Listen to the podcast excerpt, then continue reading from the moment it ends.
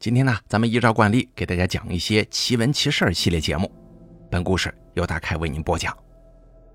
先讲第一个故事。日前呢，逼着我同一个朋友聊起刚上大学的时候，女生寝室盛行请碟仙、险些出事的经历。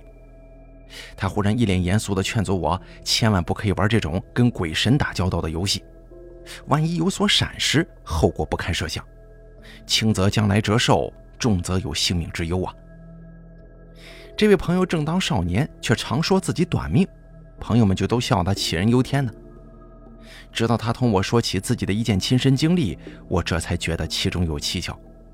以下呢，我就用第一人称来转述我这位朋友的话吧。两年前的八月份，我同女朋友一起参加了赴藏的旅行团，行程自拉萨出发，第二日汽车载团离开拉萨。一路上行行游游，直到停靠在一座寺庙前，距离拉萨约八个小时车程的位置。当时导游介绍啊，该寺长期不对外开放，可是近日呢，恰逢这个藏传佛教的盛世，才供游人信徒参观的。自由活动时间呢，团员们就纷纷的散开，照相的照相，购物的购物。我同女朋友逛到寺前出售纪念品的小喇嘛处，打算购买哈达。当时几个小喇嘛的身后一动不动地坐着一个老喇嘛，他一直闭着眼睛诵经呢。正当我付钱的时候，冷不防的手腕被人抓住，捏得很紧。再一看，抓住我手腕的人正是那个老喇嘛。我感到莫名其妙啊，这手腕又被他抓得很疼，于是我就大声质问他：“你干什么？放手！”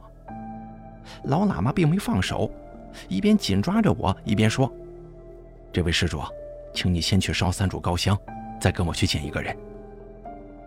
当地所烧的这个高香啊，极粗极长，每炷三千块钱。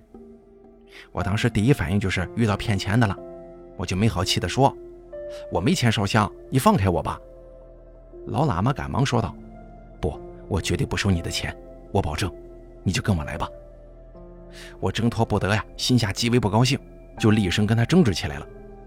旅行团的人都围上前来，七嘴八舌地说那个老喇嘛是骗钱的。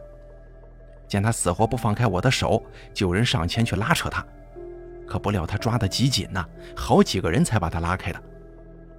随后我转身就走，可是那个老喇嘛一直跟在我身后，不停地说着：“不烧香也可以，但是一定要让我随他去见一个人，并且越说越急，几乎带着哭腔啊！”我实在是烦他不过。旅行团也即将要离开了，就回到了车上。可没想到，那个老喇嘛竟然死死地拽住车门，不让车离开。周围许多人就劝他呀：“你干什么呀？这是！”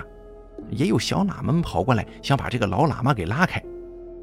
老喇嘛用藏语跟他们不知说了些什么，他们也就放任这个老喇嘛把住车门不放。当时僵持了很久啊，我坐在车厢的最末一排，并不觉得有什么特别的，只是觉得烦心和麻木。最终，老喇嘛被周围的人拉开了，车子也启动了。我回头一看，忽然看到那位老喇嘛竟然追了上来。他枯瘦的身影带给我一种莫名的冲击。只见他不停地追赶着，叫着，直到汽车越开越快，他追了一百多米才失望地停了下来。之后的行程呢，我也并未把此事放在心上。自西藏回成都的当日，刚到家呢，我就发起了高烧，怎么吃药看病都无效。一周下来，束手无策呀。我母亲是虔诚的佛教徒，她感觉到十分蹊跷，就赶紧问我是不是在西藏碰见过什么异事了。我想起了当日寺中的那一幕，就一五一十地把这番经历告诉了母亲。当时恰好母亲的朋友要去西藏，母亲就委托他去那座寺庙探个究竟。后来呢，他的朋友从西藏打电话告诉我母亲说，的确有这么个寺。然而几十年来，唯在前段时间藏传佛教盛世的时候才开放。现在啊，人家已经不对外开放了，那名老喇嘛自然是无从寻访啊。后来母亲又到峨眉山的寺庙中去找一位名气很响的法师，法师听了之后就说呀：“密宗的事情他也不清楚，但我一定是得罪了神灵。”母亲回来之后，一言除掉我身上所有的护身符，果不其然，这烧立马就退下去了。这位法师说：“我不但不能再带任何护身符，甚至连寺庙都不能再进了，不然会有灾祸。”这个时候，我看到了冲印出来的在西藏拍摄的照片。奇怪的是，凡是这个影像当中有我的照片，我的形象一律模糊不清。而当我看见旅行团的集体照的时候啊，更是觉得毛骨悚然。在这个集体照当中，其他人都拍得相当清晰，唯有我是模糊不清的。而最可怕的是，从照片上可以清楚地看到，在我的头上有一团白色的影子，赫然像是一个婴儿的头啊！从那之后，母亲经常去峨眉山寺为我祈祷还愿。后来事情过去了半年多，大年三十晚上，我跟朋友们在外头玩通宵的时候，决定过一会儿去寺庙里烧个头香。而刚决定要去寺庙，我们就被卷入了一场械斗，我腹部被人捅了一刀，几乎丧命啊！母亲忽然想起法师所说的“我不能进寺庙”这个话，更觉得当时我受了重伤，应该是因为我得罪了神灵。这个事儿距今已经有两年了，两年内母亲为我去过西藏寻那个喇嘛，也在各大寺庙法师处为我祈祷。在西藏的时候，一位高僧告诉我母亲。即使找到了那个喇嘛，对我也不一定有用，因为缘分只是一瞬间的事儿啊。过了那个特定的日子，这缘分也就消失了。这件事情我告诉过别人，大多一笑以为我是杞人忧天，自己吓唬自己。但是我有时候想起来呀，会吓出一身冷汗。我不知道此事谁能够化解，我唯一清楚的是，我命不会长久。当时我朋友给我讲述他这番经历的时候啊，很是平淡。当时又身处在繁华的热闹环境当中，可不知道为什么，我却总觉得有一阵莫名的强烈的战栗。他的经历啊，只怕同当时那件藏传佛教盛世有关，却又不知道究竟是什么事儿。特此呢，把他的经历写在这儿，希望能听听各位听故事的朋友们你们的主意和想法。我不相信得罪了神灵，这个就一辈子解不开了。再给大家讲第二个故事啊。那个时候我读高中一年级，每天跟最好的朋友 J.L 到他阿姨家吃饭，因为那个时候挺流行固定在一家人那搭餐。那天下午开完班会就提早放学了，我跟 J.L 就回阿姨家拿书。我还清楚的记得是去拿金庸的《倚天屠龙记》。天天走的，骑车十五分钟就能到的路，我们那天竟然走了五个多小时啊！因为闭着眼睛都能走到的阿姨家居然找不到了。我们骑着自行车反反复复走了好多遍，可无论如何都找不到这个阿姨家。笔直的大马路呢，都变成了另一个样子。成都水碾河街到成都饭店的路很宽很直，又没什么岔路口，顶多就是十字路口。我们把每个路口都走遍了，就那样骑车，还问了街边的烟摊啊、小贩呐，他们很热情地给我们指路，我们就顺着他们手指的方向骑去。一走到某个地方，该转弯的路口就不见了，那所有的路都变得一模一样。我这人呢是出了名的胆子大，再加上 J.L 的个头很大，我们两个女孩并不觉得害怕，只是纳闷的很，这是怎么回事？中途我们还停下来买可乐、零食，然后继续上路。本来打算坐这个出租车的，但是自行车可不能放出租车里头啊，只得继续骑车。一直骑得快要累死了，我就跟 J.L 商量，还猜拳呢。他赢了，于是我就去问交通警察。我鼓足勇气去问了警察，警察把手这么一指，哎，路就出现了，就像耍特技似的。我们马上就找到了路口，该拐弯的拐弯，一下子就找到了阿姨家。那会儿天都黑了。后来问了很多人，有些人呢有过跟我们一样的经历，他们说那叫拦路鬼，又叫做迷路鬼。总之啊，遇到拦路鬼之后，我的方向感就变得很差很差。可能是心里有了阴影吧，但是 G L 它还是没什么变化，直到现在方向感还是很好的。再给大家说下一个故事啊。那个时候十六岁，主要是平常太能混了，家里让我休学一年，去我父亲那边打工体验生活。我父亲是铁路局的，他的工作是修桥，像九江、长江大桥等几个桥都有参与过。我去父亲那边的时候啊，他正在长沙桥承包了一个桥墩。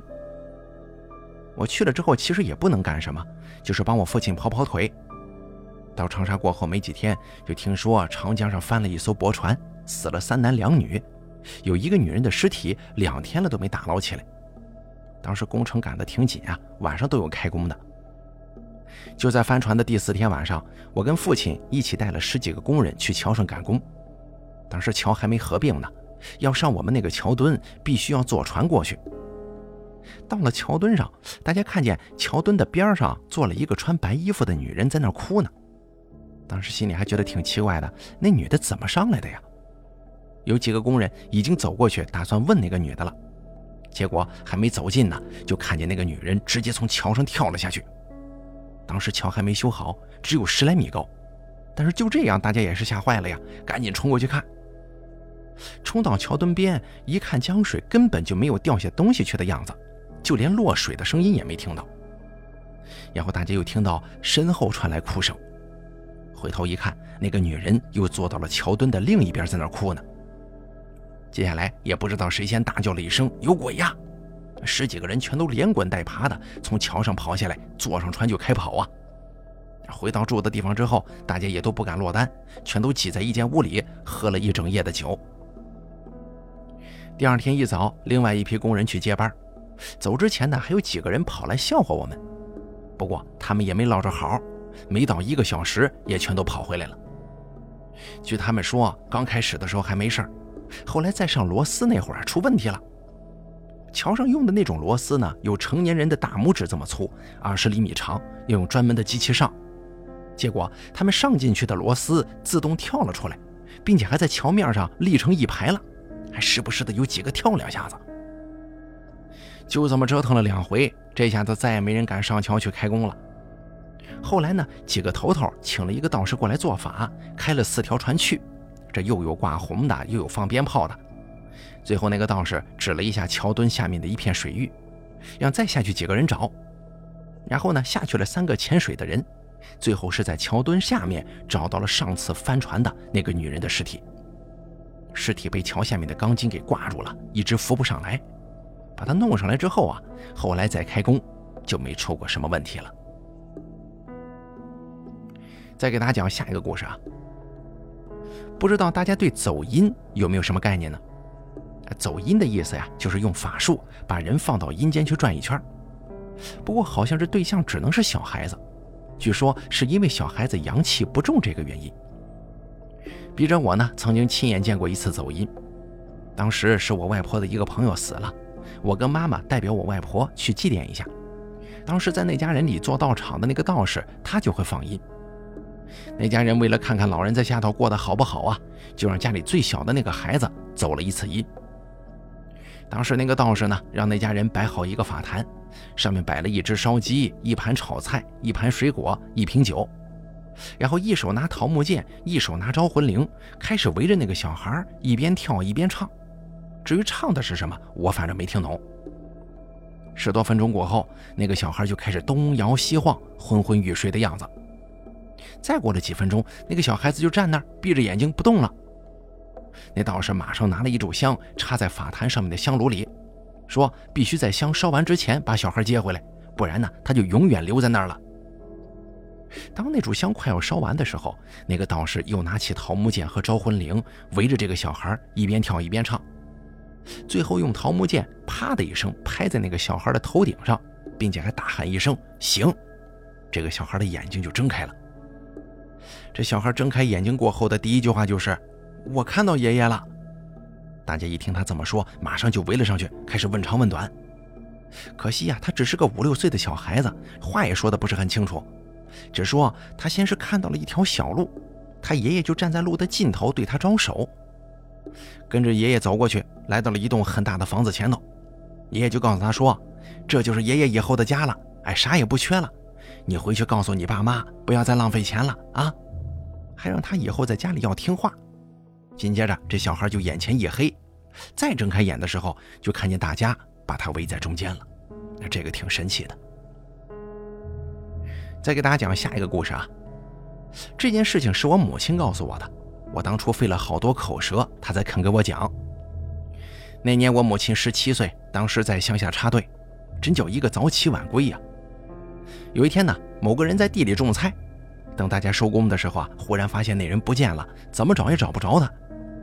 有个人说，那家伙呀，可能是让鬼给迷住了。大家一听都觉得挺扯淡的，不相信这个。但最后实在是没招了，只得去找那些知情者问问呢。然后他们就找了一个老太婆。这位老太婆一开始根本就不搭理他们，后来他们买了一些酒菜，她这才开始说：“她说那是一些小孩子的鬼魂，专门在山间游荡，然后就开始叫人的名字。如果被叫的那个人回应他的话，就会被他迷住，人就很难找到了。紧接着我们就听急了呀，问他该怎么办呢？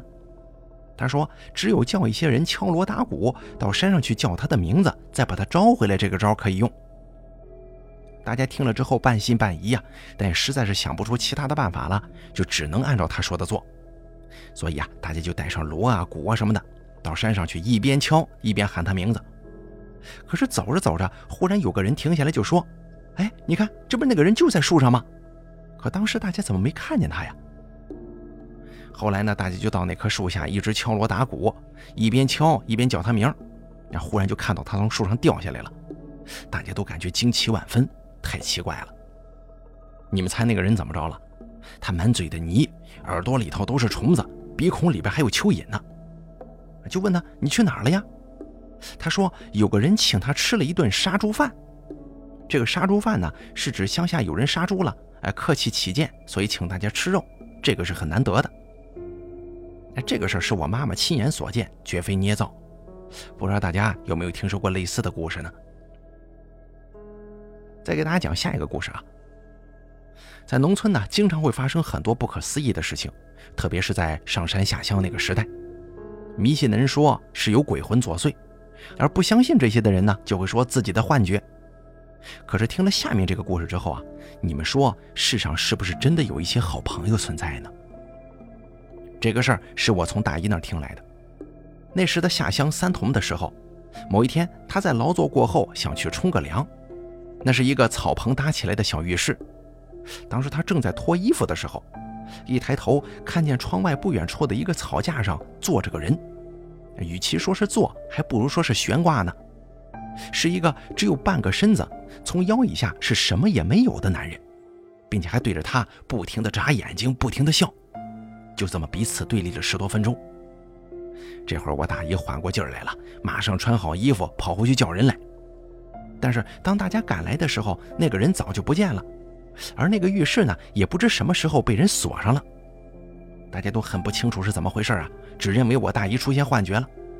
但那以后也没有人再敢去那边冲凉了。时至今日，问起我大姨当时的情况，她还是说：“哎，不清楚什么原因。不过那个地方啊，以前的确死过人。”还有一回在晚上，当时很晚了，大家基本上都已经睡着了。我大姨刚铺好床，也准备睡觉，然后呢就出房间去刷牙。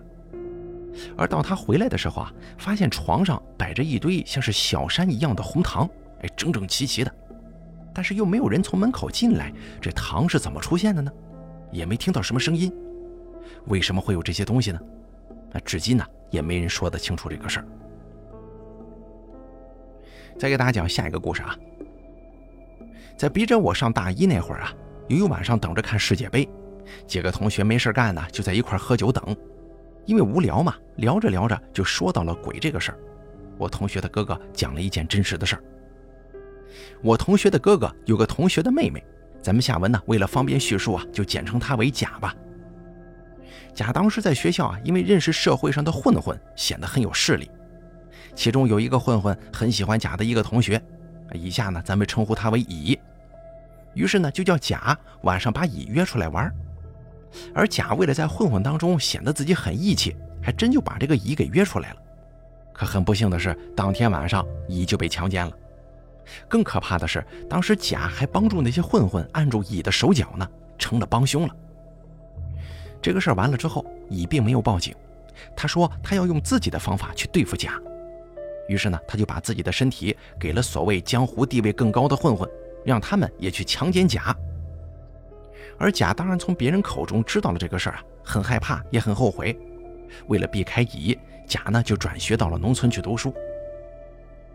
事情就这样过了几年，当甲认为这个事情已经被淡忘的时候，回到了家，并且在离家不远的地方当上了一个百货公司的售货员。但是就在他上班第一天下夜班回家的时候，他却忽然发现有人跟踪他。他把这个事儿很害怕地告诉了他父亲。从那以后啊，他父亲就每天晚上接送他上下班。有一天，他父亲因为有事迟到了几分钟，就没接到他。当时他父亲以为他跟他以前的同学碰见了，一起出去玩去了，就没在意。可是到了第二天，他闺女竟然还没回家，家人就开始着急呀。他们还到处去找，也报了警，但是都没消息。就在第五天的时候，警察竟然给他们家打电话，通知他们去认尸。他们家听到吓坏了，赶紧去了。就在还没走到尸体跟前的时候，他父母就根据尸体脚上的鞋子认出来，那就是假。在警察的劝阻之下，没有看尸体就回家了，并且摆上了灵堂。由于一直没得到警察的死因报告嘛，并且假的尸体由于法医要解剖，一直停放在停尸间呢，所以灵堂就没撤。到了第三天晚上，由于疲劳，假的姐姐的男朋友就到二楼休息。这个时候，我同学的哥哥也得到了这个消息，就跑去安慰他同学嘛，也就是甲的哥哥。他进门的时候，听到一只猫叫得很凄惨，进去坐下来之后，说了几句安慰的话，就觉得浑身不自在，想回家。就在这会儿，贾姐姐的男朋友跳着从二楼跑了下来，他告诉大家，刚才他休息的时候啊，迷迷糊糊的看见贾回来了。于是大家就跑上那个二楼房间看个究竟。在阳台上，他们看见了从阳台到房间里的衣柜这段距离有水滴的痕迹，但是当时又没下雨啊，还是室内，并且衣柜的门上有指甲抓过的痕迹，大家都感觉特别害怕，就又都下到了灵堂那边。坐了一会儿之后，甲的母亲也感觉到疲劳了，就趴在桌上睡着了。几分钟之后，他醒来就哭着告诉大家，甲回来过，并且还告诉他他冷，下腹痛。想回家拿衣服，但是又拿不到，就叫他妈妈帮他拿。全家人觉得很奇怪呀，于是就决定第二天无论如何也得见到甲的尸体。第二天早上，他们来到停尸间，在警察劝阻无用的情况下，揭开了白布。揭开白布，这么一看，甲的母亲当场就晕了。而这个时候，奇怪的事情发生了。甲的尸体在警察解剖和在停尸间里冰了三天以后，应该不会有血的，但这会儿就开始大量的往外渗血。后来警察也告诉了他们这个女孩的死因：甲生前呢被人用削尖了的竹子从下体打进，穿破小腹，一共插了七根，然后又把尸体扔进了粪池里头，所以甲在回魂的时候有水滴，也不停的寒冷。之后，由于我同学的哥哥感到十分害怕呀。就再也没到他家去过了。这个案子破没破，咱不知道，也不清楚。但这个事儿真的发生过，不是虚构出来的。咱们接下来呢，再给大家讲下一个故事。李是我的小学同班同学，就住在我家附近。我们一直都是好朋友，直到长大成人，各奔东西。在我们读初三的时候啊，他的父亲从工厂的二楼上摔下来，只有三米高，居然摔死了。再加上李本来成绩就不好，他一家五个孩子，母亲没工作，他大哥顶他父亲的职，进了工厂当工人，他是老二，也辍学打工了。三年后，我读高三，正准备参加高考。某一天，听说他的堂妹，也就是他父亲亲弟弟的女儿溺水而死。他死的那一天，恰好是李父亲的三周年忌日。又过了一年，我在离家两百公里外的济市读大学。济世正好是李的老家。有一天，李到学校找我，说是回老家给他奶奶送葬，顺便过来看看我来了。我很为他难过呀。那个时候我还不到二十岁，很少听到关于死人的事情。凡是我听到的，几乎还都发生在他家呢。但是他一点也没表现出悲伤的样子，很是平静地跟我说起了他家里的事儿。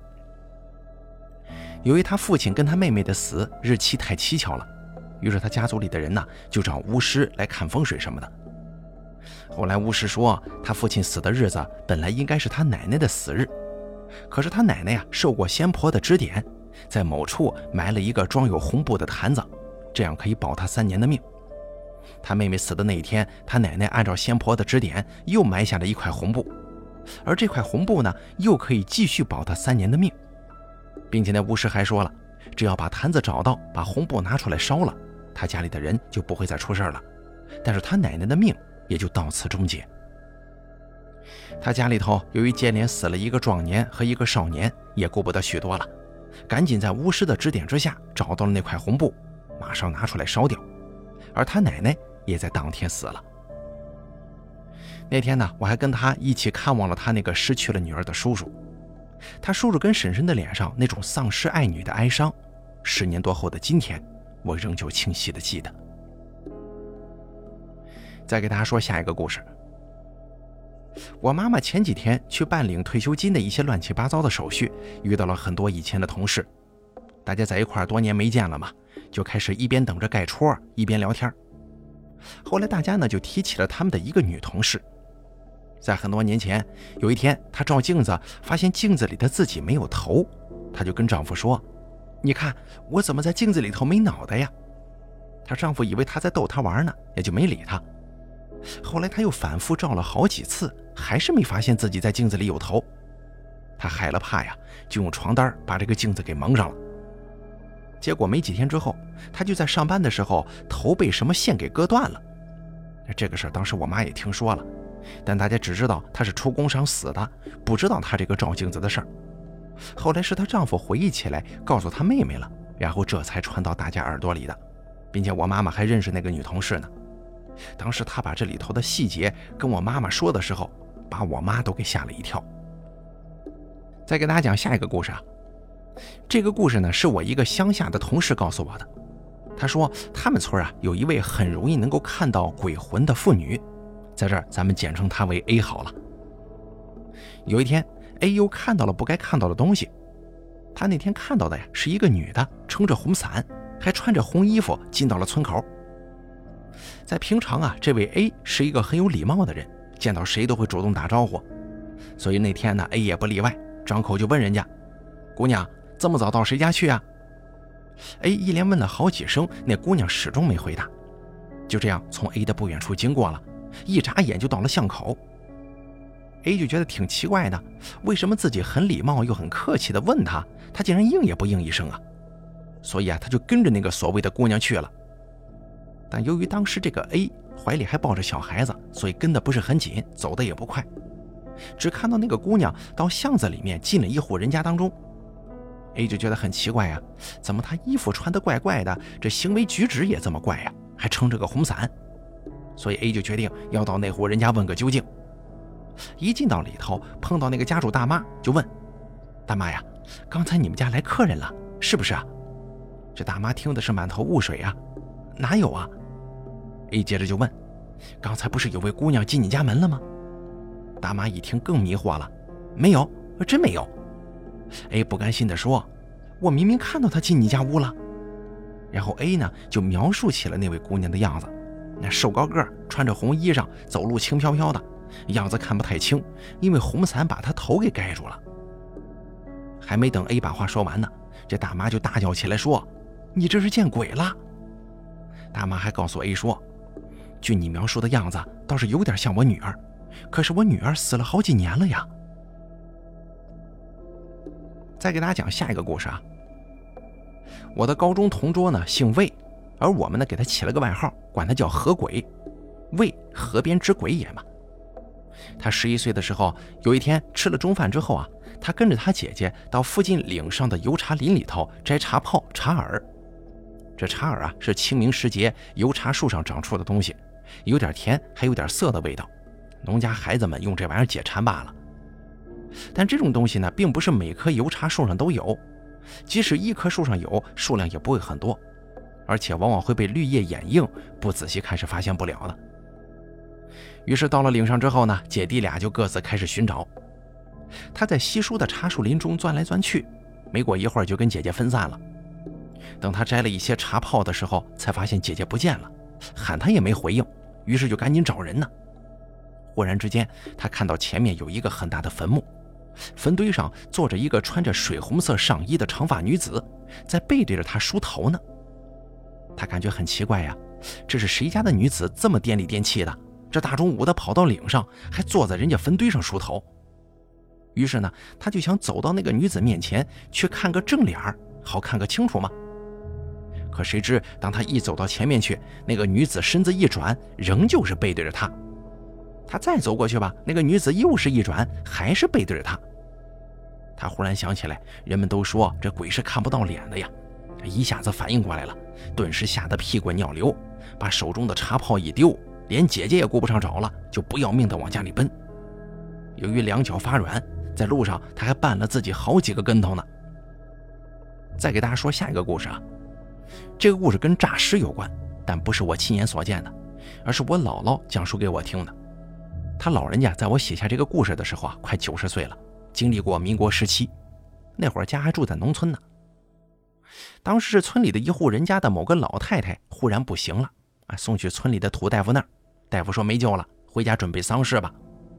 结果抬回家之后啊，老太太忽然苏醒过来了，好好的就跟以前一样，她就是有点不爱出门，不爱活动了，每天待在屋子里也不见阳光。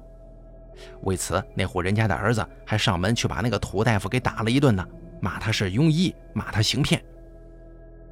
后来过了大概有三四天吧，远房亲戚们都来看望这个老太太呀。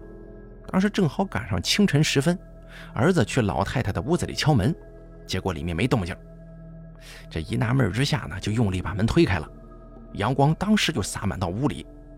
结果只见那老太太直挺挺地躺在炕上，说了一声“天终于亮了”，就咽了气儿。当时大家悲痛不已呀，去定做棺材，把老太太的尸体放在临时作为灵台的屋子里。下葬前的半夜，大家都在守夜，等第二天入棺下葬嘛。忽然，老太太坐起身子，把当时家里人都给吓了一跳。她的大儿子叫了一声妈，结果老太太一下子从灵台上站起来，双手直直前伸，朝他儿子就好像僵尸一般的跳过来了。大家都吓坏了呀，大呼诈尸了，当时乱作一团。他儿子吓得拔腿就跑出门口，老太太就在他身后跳着追，双手就这么一直伸着。大家随后清醒过来以后，也跟在后头追了上去。结果跑到家门口附近的山上，他儿子就狂喊：“妈呀，我是你儿子！”但是老太太不理不睬，还是追他。用迷信的说法是，诈尸的僵尸呢只能走直线，因为他腿是直的，所以他儿子就围绕着一棵小树就这么兜圈子。结果老太太直接就抱住大树，凶神恶煞一般的就啃上了，手指插在树干里很深的。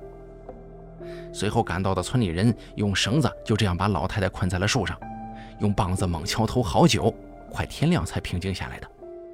也正是因为这个事儿，还把树给锯断了，直接连树带人放在棺材里头。把棺材板强行钉上的时候，还能听到老太太在里头不停的动弹。最后啊，挖了个大深坑，把这棺材给深埋了。听我姥姥说，她那个村里上了年纪的人讲啊，老太太可能是被不干净的东西上身了，并且村里以前就有诈尸的这个说法。好了，咱们本期这个奇闻奇事系列故事呢，就给大家讲到这儿了，相对都比较简单。感谢您的收听，咱们下期节目不见不散。